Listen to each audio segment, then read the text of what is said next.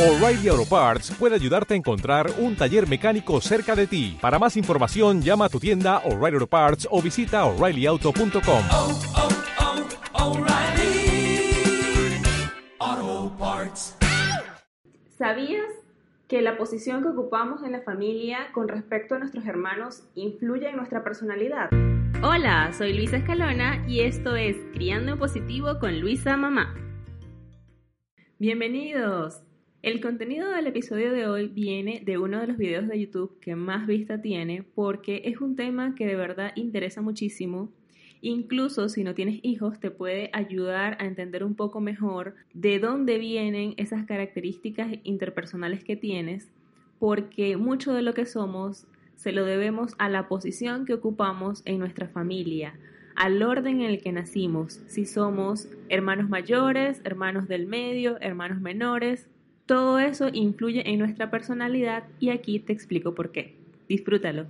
Durante los primeros seis años de vida, los seres humanos formamos las creencias sobre nosotros mismos de acuerdo a la posición que ocupamos dentro de nuestra familia. Entonces, es normal que exista la comparación entre hermanos, que veamos que si uno se destaca en un área, los otros hermanos, para sobrevivir o sobresaltar, entonces buscan, eh, por ejemplo, destacarse en un área totalmente diferente, buscan competir con ese hermano para superarlo, pueden más bien irse también por el lado de ser rebeldes y vengativos o pueden darse por vencidos porque ya él lo alcanzó, es el mejor en todo esto, entonces para qué siquiera lo voy a intentar. Cuando describimos las características de cada tipo de hijo, la intención no es etiquetarlos o encasillarlos, sino que nosotros como padres nos hagamos conscientes de esto y podamos ayudarlos a fortalecer estas habilidades que tienen para su crecimiento personal y profesional. Dentro de la misma familia, cuando comparamos a los hermanos, se puede notar una diferencia gigante entre las personalidades de unos a otros. Pero cuando analizamos a hermanos de diferentes familias, nos damos cuenta de que existen características en común y estas características están asociadas al lugar que ocupan ellos dentro de la familia, a la posición en la que nacieron. Entonces, vamos a describir cada una de estas características eh, que son bastante generales, es lo común, pero eso no quiere decir que todos los hermanos mayores, por ejemplo, vayan a hacer de esta manera. E, existen sus excepciones, por supuesto, pero como les digo, la idea es que una vez que nos hagamos conscientes de esto, podamos ayudarlos a explotar su potencial. Entonces, vamos con hermanos mayores. Eh, generalmente, cuando hablamos del hermano mayor, ¿qué nos viene a la mente? Personas responsables, líderes, organizados, mandones, paternales, competitivo, perfeccionista, conservador, no le gusta asumir riesgos, le tiene miedo al fracaso y siempre quiere dar el ejemplo. El hermano mayor siente que tiene esta carga de responsabilidad para con sus hermanos menores y que él debe ser un modelo a seguir. Cuando hablamos del hijo menor, este, este es el grupo que después de los hermanos mayores, que son los que tienen más características en común, los hermanos menores es el siguiente grupo donde encontramos más características en común y entonces vemos, por ejemplo, que algo que los caracteriza es la frase hazlo por mí. Los hermanos menores están acostumbrados a ser consentidos por todo, son personas creativas, eh, arriesgadas, son encantadores, cariñosos, emprendedores, y despreocupados. Por esto mismo de que ellos no tienen a nadie a quien darle el ejemplo, entonces no se estresan tanto por eso de que tengo que cumplir todo lo que hago o lo que digo que voy a hacer, tengo que ser el mejor en todo, no. Ellos se sienten como un poco más libres y por eso se arriesgan con cosas que los hermanos mayores quizás no se atrevan. Los hermanos menores, por lo general, se sienten consentidos por sus papás, pero resentidos por los hermanos. El hijo del medio es el grupo más difícil de describir porque ellos por lo general se sienten aplastados entre los dos grupos de hermanos. no tienen los beneficios de ser el menor o el consentido y tampoco los privilegios de ser el mayor. Entonces, su sentimiento dentro de la familia puede ser algunas veces abrumador. Sin embargo, estos hermanos son los que se caracterizan por ser conciliadores, buena escucha, son buenos mediadores, tienen un gran sentido de justicia, son como esa especie de pegamento que mantiene a estos hermanos juntos porque logran conciliar o hacer que concilien a pesar de sus diferencias. Son auténticos, logran encontrar la forma de brillar con su luz propia. Ellos no están comparándose con los mayores o los menores porque están allí en el medio y tienen como una visión más panorámica de lo que es la vida familiar y buscan que esta armonía en la familia se mantenga. Esto hay que valorarlo y apreciarlo muchísimo porque muchas veces los padres o en general las personas sentimos que el hijo del medio es como, y de hecho los hijos del medio se sienten como nulos y realmente incluso podemos decir que son los más nobles porque son los que siempre están buscando que mantener esa unión y esa armonía en la familia. Finalmente tenemos al hijo único que puede tener características de hermano mayor y puede tener también características de hermano menor. Los hijos únicos crean expectativas sobre sí mismos de acuerdo a lo que ellos piensan que sus padres quieren para ellos o las expectativas que ellos creen que sus padres tienen sobre ellos. Aprecian más el hecho de ser únicos que de ser los primeros. Eh, les gusta demostrar su unicidad también son muy auténticos y les gusta que la gente los reconozca como los únicos que han hecho esto o los únicos en lograr aquello, ¿no? Algunos agradecen y valoran la soledad mientras que otros le temen, o sea, pueden llegar a los dos extremos. Por el lado no tan positivo, les cuesta compartir, pero esto se puede solucionar o se puede tratar de enseñar en casa con los padres. Si los padres aprendemos a tomar turnos, por ejemplo, con ellos, les estamos enseñando a compartir. Eh, un ejemplo clásico es que queda un pedacito de torta, es el último pedazo de torta. Si, si hay un hijo único en la casa, el hijo único va, va, a querer que esa torta sea para él, porque él es el único, él no tiene que compartirla con nadie. Cuando hay varios hermanos, se dice entre todos, miren, hay que compartirla entre todos porque todos son iguales. Pero si no tiene más nadie, entonces siempre se lo va a comer él porque ¿con quién la voy a compartir? Entonces, esos momentos son propicios para enseñarle a compartir, pero con sus padres. Cuando quieren eh, utilizar algún espacio de, de la casa que es común para todos y no lo pueden utilizar todos al mismo tiempo, entonces generalmente el hijo único se va a apropiar de eso y va a ser de él y nada más lo va a usar él. Pero si le enseñamos a hacer turnos con sus padres, que nos turnamos cada uno y que tiene que compartir con nosotros los padres ese espacio o ese recurso, le estamos enseñando que la vida real es así, que no todo lo va a tener solo para él y que va a tener que aprender a lidiar con el hecho de compartirlo con los demás, a pesar de que no tiene en el hogar hermanos con quien compartirlo. Por otro lado, también vemos que es el único que recibe todo tipo de atención. Puede ser atención positiva, como mimos, cariños, todo esto, pero también atención negativa, porque realmente él no tiene nadie con quien eh, dispersar esta atención de los padres. Entonces, por ejemplo, si los padres están estresados, cansados, no tienen ánimos de nada, este, si hay varios hermanos en casa, los hermanos se distraen entre ellos y ya. Si te quieres quejar de tus padres, los hermanos entre ellos se quejan de sus padres. El hijo único no tiene con quién hacerlo.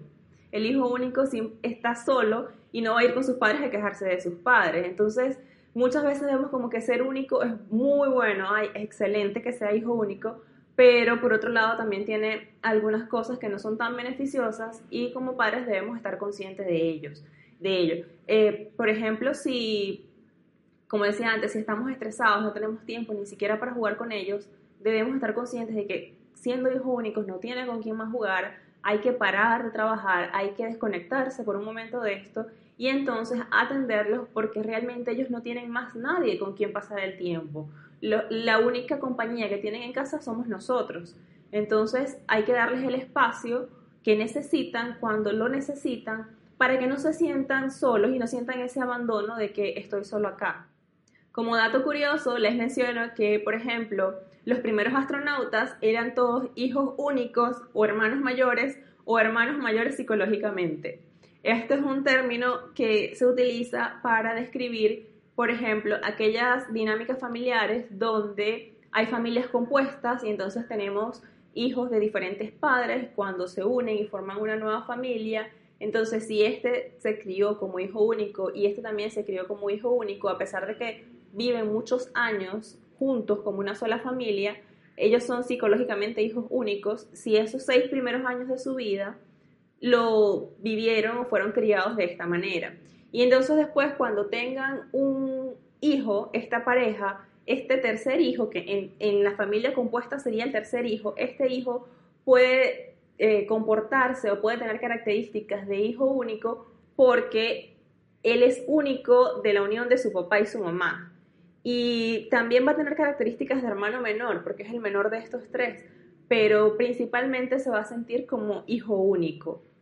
También ocurre, por ejemplo, en los casos de familias que tienen hijos muy separados y entonces si tenemos, por ejemplo, familia con cuatro niños y estos dos nacieron con menos de seis años de separación, después hubo una separación de seis años o más y después estos nacieron con menos de seis años de separación, de hecho menos, dicen también menos de cuatro años de separación, este hijo, el primero, se va a criar como mayor, este se va, va a tener características de hermano menor este va a tener características de hermano mayor y este de hermano menor. No hay hijos del medio acá. Pueden tener algunas características de hijos del medio que la van a desarrollar, pero principalmente las características que vamos a observar son de hijos mayores, dos hijos mayores y dos hijos menores, porque en los primeros seis años de vida la dinámica que tuvieron fue esa. Entonces ellos, en esta familia atípica, eh, van a crecer sintiéndose hermanos mayores y hermanos menores y no van a tener esa figura eh, que todos reconozcan como el hermano del medio. Esto también se observa en familias que tienen hijos de diferente sexo. Cuando, por ejemplo, tenemos dos hermanos varones y nace una tercera, un tercer hijo que es una niña, es, a pesar de que puede ser poca diferencia de edad entre ellos, esta eh, tercera niña, que es una hija menor, puede ser tratada como hija única porque realmente es la única niña. Y si después de ella nace una hermana también este, niña menor, entonces ellas dos pueden comportarse como hermana mayor y menor, mientras que estos dos siguen también comportándose como hermano mayor y menor y no son, eh, no están separados por muchos años, sino que lo que marca la diferencia es el sexo de ellos. Más que las características que aquí estoy describiendo, lo más importante dentro de la familia es el ambiente que nosotros como padres le ofrecemos a los hijos para desarrollarse. Si, por ejemplo, en nuestra familia hay un ambiente de competitividad donde se valora mucho ser el primero o ser el mejor en algo, en lugar de valorar el esfuerzo, vamos a tener hijos competitivos que todos van a querer ser líder, todos van a querer ir por lo demás, por lo mejor, por llegar primero y entonces aquí podemos ver varios hijos seguidos de edad que se comportan como hijo mayor y entonces tratan cada uno de destacarse en un área diferente y entre ellos mismos mucha rivalidad. Más que colaboración, mucha rivalidad.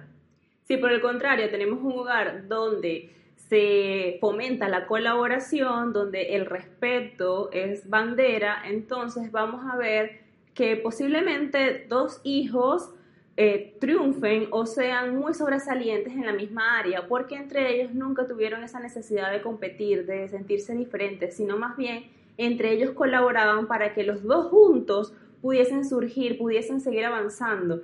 Entonces, como padres tenemos la responsabilidad de ver cuáles son estas características que tienen nuestros hijos gracias a esa posición en la que nacieron y cómo podemos ayudarlas a potenciarlas de forma positiva.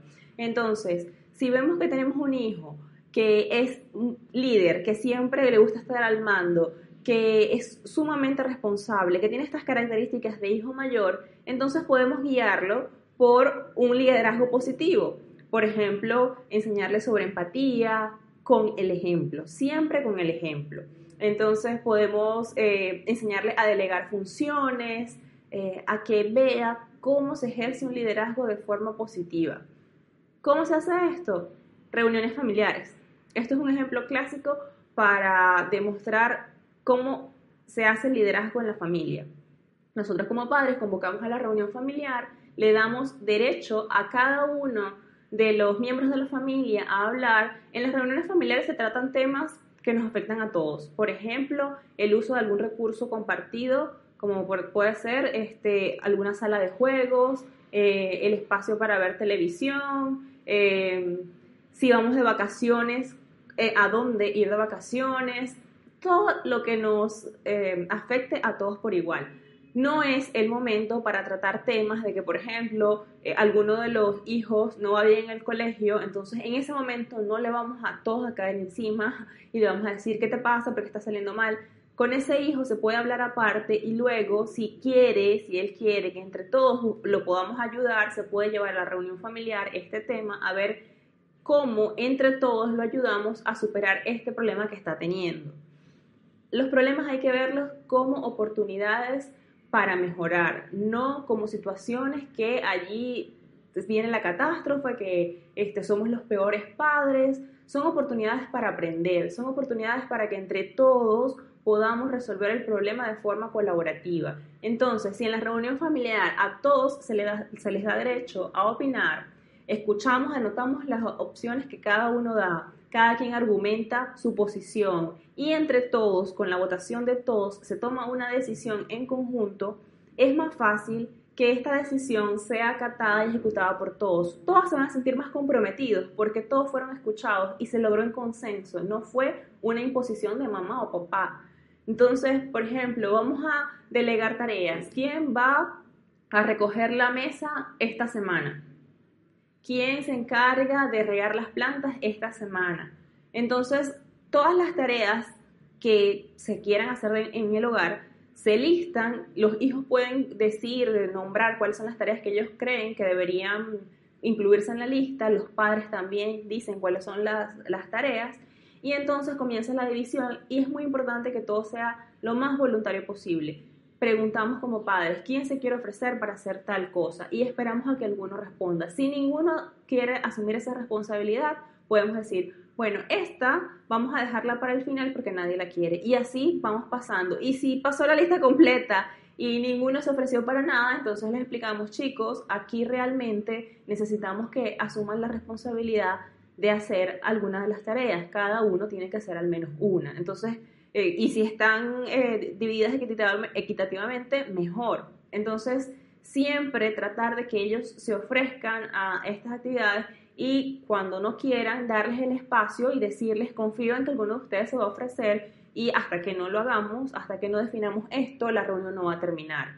Esto es mucho mejor, por ejemplo, que estamos esperando, nadie responda, ah, bueno, ya que nadie quiso, entonces, fulanito, tú vas a hacer tal cosa, sutanito, tú haces tal cosa, así no están llegando a ningún consenso y ellos van a sentir que realmente los están castigando con las actividades más a que están colaborando con la familia, porque no tuvieron ese espacio para opinar, para decidir, para votar, nada, fue una imposición de nosotros como padres. Entonces, hay que dar el ejemplo siempre en el hogar. Los hijos no siempre oyen lo que les decimos, pero siempre ven lo que hacemos. Entonces, eh, en el caso de líderes, damos ejemplo con, con, esta, con esta dinámica de las reuniones de familia. Eh, en el caso de los hijos del medio, eh, si vemos que son personas que quizás no, no, se sienten valoradas o apreciadas, que vemos que quizás su autoestima está mermando un poco porque sienten que no sobresalen como el mayor ni están tan consentidos como el menor, entonces podemos hablar con ellos para demostrarles las habilidades que sí tienen y hacérselos sentir. Mira, tú eres muy buena escucha, tú eh, haces que toda la armonía en la familia se sienta mejor, colabores con tus hermanos, eh, tú eres muy buen mediador, haces que cuando ellos tengan una discusión eh, puedan conversar, puedan llegar a una solución. O sea, hacerle ver cuáles son estas características que ellos tienen y que quizás no las han notado. Entonces, como padres podemos ayudarlos a reforzar eso y si son mediadores podemos pedirles su ayuda cuando, por ejemplo, vemos una discusión entre dos hermanos y decirle, ya que no, tú no estás en el problema, ¿qué crees tú que podemos hacer? Y ser mediador es realmente estar en el medio, no tomar partido por uno o por el otro, darles chance de que cada uno exponga sus opciones, exponga su problema y entre todos busquen una solución. Y esta información sobre el orden de nacimiento la podemos utilizar también en otros ambientes, por ejemplo, en el colegio, en las escuelas. Si en un salón de clases tenemos muchos hijos que son hijo mayor, muchos alumnos, perdón, que son hijo mayor, es probable que vayamos a tener conflictos en el aula de clases porque todos quieren ser líderes, todos quieren mandar.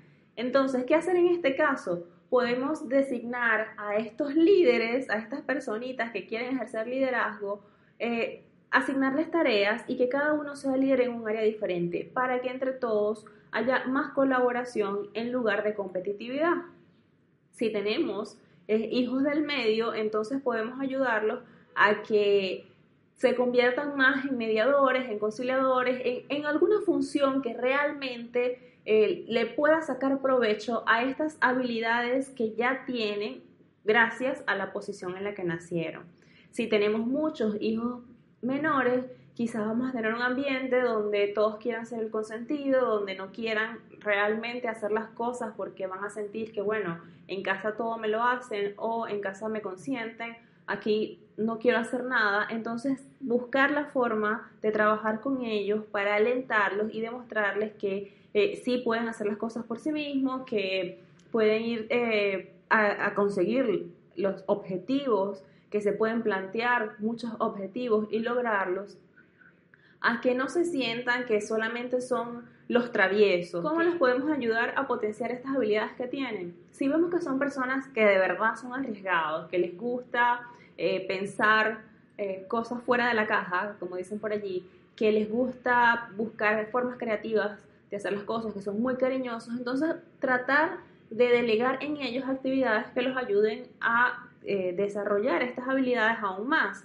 Eh, por ejemplo, eh, si están interesados en emprendimiento, buscar alguna forma de un curso, algún tipo de capacitación donde puedan adquirir más herramientas para desarrollar esta habilidad que ya traen consigo. Y esto lo podemos hacer con todos nuestros hijos. Siempre ver en qué son buenos, en qué resaltan, qué les gusta, qué los llena. Y nosotros como padres ayudarlos a que puedan desarrollar esas habilidades para que le puedan sacar el mayor provecho posible, para que se conviertan en una mejor versión de ellos mismos y sean felices siendo ellos mismos sin cumplir nuestras expectativas o sin estar comparándose con el resto de sus hermanos. Incluso en la pareja podemos aplicar este análisis sobre el orden de nacimiento, porque podemos ver, este ejercicio lo podemos hacer con nuestra pareja, ver qué posición ocupa este, él, él o ella dentro de sus hermanos, dentro de su familia y la que ocupamos nosotros. Y entonces vemos qué características que tenemos gracias al orden de nacimiento estamos manifestando en la relación. Entonces, hay algo que es muy común, que es que un hijo mayor se case con un hijo menor, porque se complementan hasta cierto punto, pero si las estas características que tienen, de que, por ejemplo, el hijo mayor es el que siempre está mandando, este, eh, está liderando, está sintiendo que su responsabilidad es eh, que la relación funcione o que es la, tiene que ser la cabeza de hogar, que tiene que ser el ejemplo, que tiene que ser el que el responsable, el comprometido con todo, entonces puede sentir un poco de resentimiento con el, el hijo menor, que es su pareja, porque este se siente como el consentido, el que para qué me voy a esforzar si él está haciendo todo, si este, él lo hace bien, entonces yo simplemente me quedo acá y entonces este tipo de cosas puede traer fricciones que a la larga deterioran la relación. Entonces cuando en pareja, juntos, pueden analizar esto de forma consciente y darse cuenta de esas características que ya traen, de esos comportamientos que traen gracias a la posición en la que nacieron en su familia, entonces pueden darse cuenta de cuáles son esos pequeños asuntos que no han logrado eh, acoplar muy bien o que no han logrado resolver y trabajar en ellos para que la relación mejore. Esto de verdad eh, les recomiendo que lo hagan para que su relación prospere más y también para que se den cuenta de cuáles son esas características que tienen sus propios hijos que ustedes puedan percibir y que en, conjunto entre los dos, dándose cuenta de que de verdad es algo que está allí, que son muy buenos en algunas cosas, que pueden estar fallando en otras cosas, los ayuden, los ayuden a reforzarlas, a que ellos puedan encontrar en estas habilidades que tienen parte de su poder personal, que puedan desarrollar habilidades para la vida, que aprendan que el ambiente familiar es un ambiente donde hay respeto mutuo, donde hay colaboración, donde ellos sientan que están cubriendo esa necesidad de pertenencia e importancia sobre la cual se basa la disciplina positiva. Siempre, todos los seres humanos queremos sentir que pertenecemos a algo más grande que nosotros y que la labor que hacemos beneficia a ese grupo de personas al cual pertenecemos, que somos importantes en este grupo y el primer grupo donde nosotros nos desenvolvemos como seres humanos es la familia. Entonces, si desde chiquitos nosotros fomentamos esto, ellos van a crecer con esta necesidad cubierta y van a desarrollarse con muchísimas más ganas en cualquier aspecto que decidan en su vida. Van a querer ir por todo lo que se propongan porque desde el hogar sintieron que tenían apoyo, comprensión, empatía y realmente lo que estamos haciendo es sembrando los adultos del futuro. Así que los invito de verdad a que hagan este ejercicio, a que analicen lo que han escuchado acá a que vean cuáles son las características que sí tienen o que sí reconocen entre en su familia, con su pareja, entre sus propios hermanos, en el lugar de trabajo, con sus hijos y puedan sacarle el mayor provecho posible a eso. Si te gustó este episodio, deja un comentario, compártelo con tus amigos y visita luisamamá.com barra DP, las iniciales de disciplina positiva, para consultar información sobre los cursos, talleres y acompañamientos que ofrezco como facilitadora certificada. Visita mi canal de YouTube Luisa Mamá y sígueme en Instagram arroba soy Luisa y arroba criando impositivo para que no te pierdas de ninguna publicación. Chao, hasta la próxima.